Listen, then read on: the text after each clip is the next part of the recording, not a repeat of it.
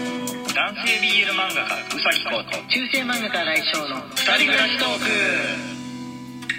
はいこんばんこはんばんは。そうこうくんが復帰しました。やっと復帰いたしました、はイエーイこういう時はパチパチ、えーパチパチパチパチパチパチないあないれない あありと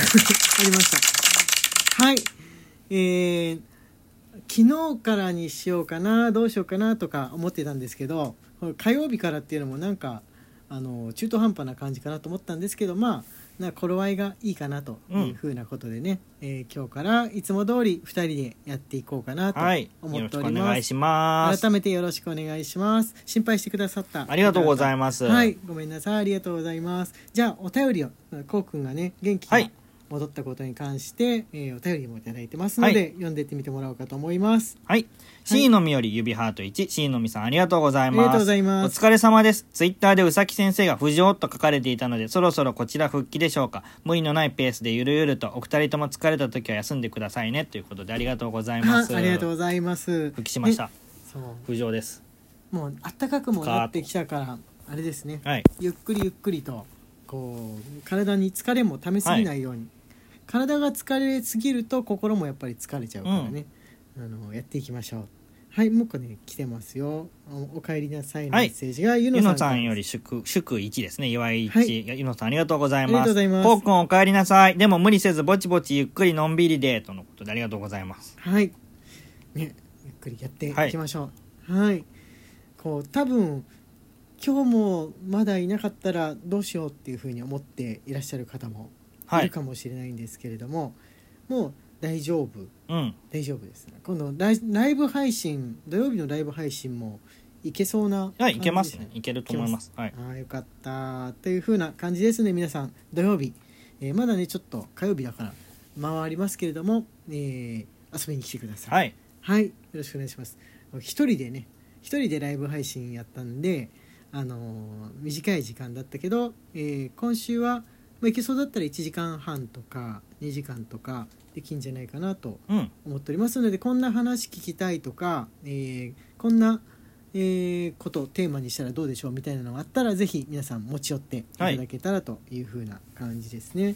はい、じゃあお便りの方、えー読んでってください。お願いします。ゆのより元気の玉1。ゆのさんありがとうございます。はい、ありがとうございます。冬の間、下を向きがちでしたが、今は桜が満開、ついつい上を見上げて歩いてしまいます。えーつぼみつぼみと咲いているのと入り混じっていて色が濃い今が一番好きです。桜のピンク、雪柳の白、菜の花の黄色、都内でもとっても綺麗です。花粉がなければ最高です。いやー本当にそうですよいや春はそうですねうん、花粉さえなけ春れはそうばですよね。花粉症の人はそうですよね。そう花粉がなかったらもうだって窓全開でも大丈夫な季節になってきたし、子供の頃はね平気だったんですよね。うう。んん、春も秋もこう窓は常に全開で何歳に花粉症になるか分かんないから油断ならないよね。わかんないうね。ん。こうくんって花粉症じゃないけどそんなに、うん。多少なってた時あるじゃん。ある。うん、初めてあ花粉症の毛はあんのかもと思ったのって何歳ぐらいだったえ、もう大人になってから。大人になってからだようねん。。うん18歳だけど。 そうだね そうだねもうもうでもほら現代だと18歳は大人ですうから、ん。選挙権もあるというかはいまあでも20代なのかな俺もね20代の後半ぐらいであれなんかこの俗に言う鼻炎ってやつじゃないかみたいになり始めた感じはね、うんちょっと記憶にあるんですよね。東京にいる間にも1回ぐらいその鼻炎鼻炎かなっていうのであれしたことあります病院に行ったことがあります、うんでも多分これ花粉だと思いますみたいあなあ言われた言われたんですけれどもね30代になってより強くなったっていう自分はうん花粉症のアレルーギー検査したけど、花粉症じゃないって出たんですよね ないってねねうん出たよね確かにこうくんね、うんでも でもだからそんなこうくんでもくしゃみが出たりとか花粉を感じると鼻鼻がやっぱり痛い時あるよっぽどの日なんだよそういう日はうんだから花粉症の人はもっともっときつく感じてるっていうことなんじゃないでしょうか、はいじゃあねギフトのご紹介も、はいえーお願いします飯田さんよりおいしい棒と元気の玉1、はいえー青い青色さんよりお疲れ様です1、はいピアノさんより顔文字と元気の玉1、はいい、ただいております可はい、愛い可愛いはいありがとうございますはいあとね、えーミネトンさんからもおたあこれはお便りですねはいミネトンより元気の玉美味しい棒1ミネトンさんありがとうございはまい、す、ありがとうございます。新井先生こんばんは今日も京都でうさき先生元気の玉新井先生の美味しい棒を送りますおーそんな私は今日24日お引っ越しを終えました家なき子にならず済んだのでほっと一安心荷物が重くて筋肉痛になりつつ腰を痛めつつ足を痛め痛めすぎ でしょ明日からまた日本時を進めようと思いますただ問題が一つエアコンのスイッチが入らないと不動産屋さんから言われました23日の辛抱なので今日は毛布にくるまって寝ますちょっと寒いとのことですああ今わあ暖房使えないのちょっとまだ厳しいね、厳しいですね夜厳しいよね、えーエアコンのスイッチが入らないって結構打撃っていうかあれだよね敷金礼金あったらな しにしてなしにしてほ欲ししいいですねクラスかなって思うんですけれども、ね はいあの風邪ひかないようにお気をつけくださいぜひぜひ気をつけていてくださいあミネトンさんからねねアイテムもいただいても、はいギフトもミネトンさんより元気の玉と美味しい棒を1ずついただいておりますね。はい、ありがとうございます。はいありがとうございますあと。えっ、と、はい、牧太郎さんよりお疲れ様です。1、サバ味噌さんより共感しました。1、ヒロさんより応援してます。1、いただいております。はいありがとうござあいりがとうまごす。ざいます。あとはね、えっ、とね、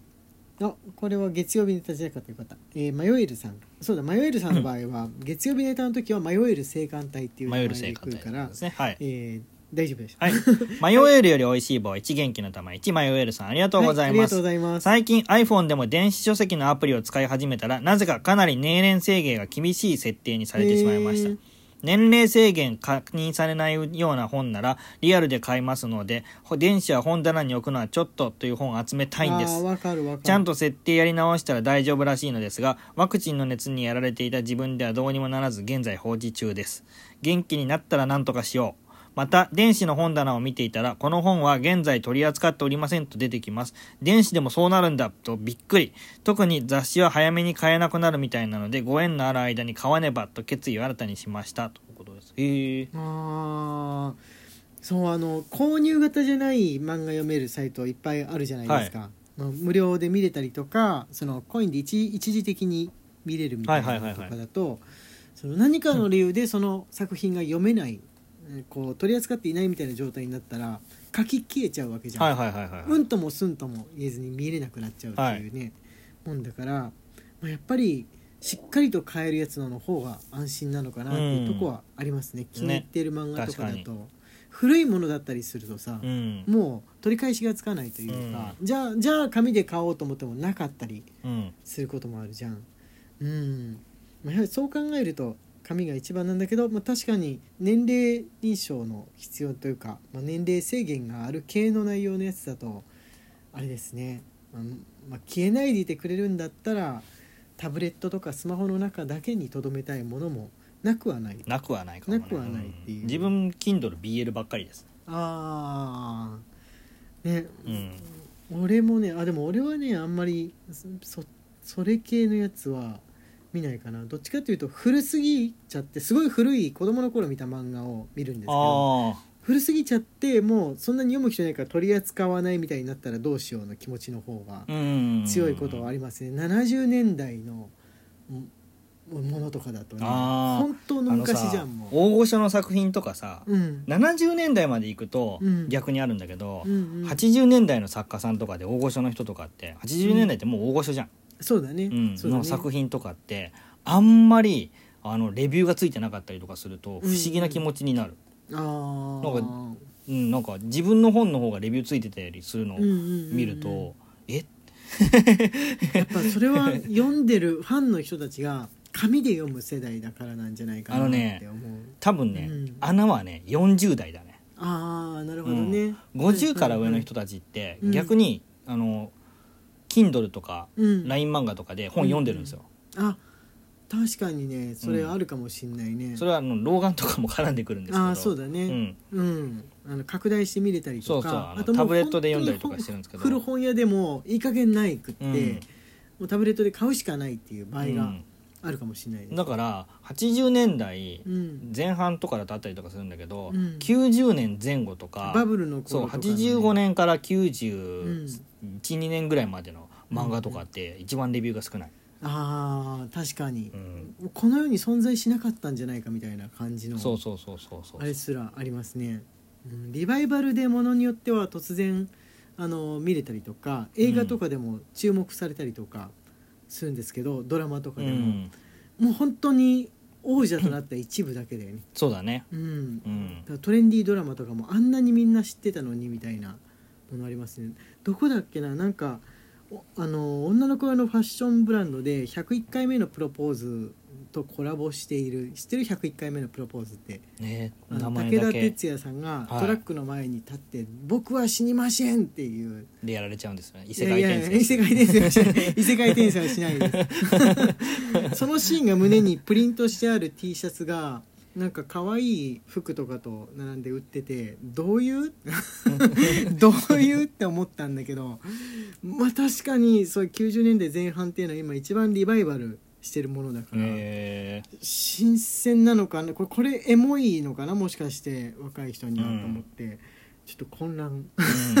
混乱しましたね気になる方はあの101回目のプロポーズ T シャツで検索するともしかしたら販売サイトが出てくへーる、見てみよう出てくるかもしんないですがあの着て会社とかに行くと人気者になれるんじゃうんないかとは思います若い人わかんないかもしれないですけど、って言ってるうちに、えー時間がやってまいりました、えー今日はこれぐらいにしようかなギフトとかも、まあ、明日また読ませていただこうと思います、お便りも募集しておりますのでぜひ皆さん送ってください中世漫画家新井翔と男性 BL 漫画家宇崎公の二人二人暮暮ららししトトーーククででししたた Twitter のフォローと番組のクリップインスタグラムのフォローの方もよろしくお願いしますはいまた明日ね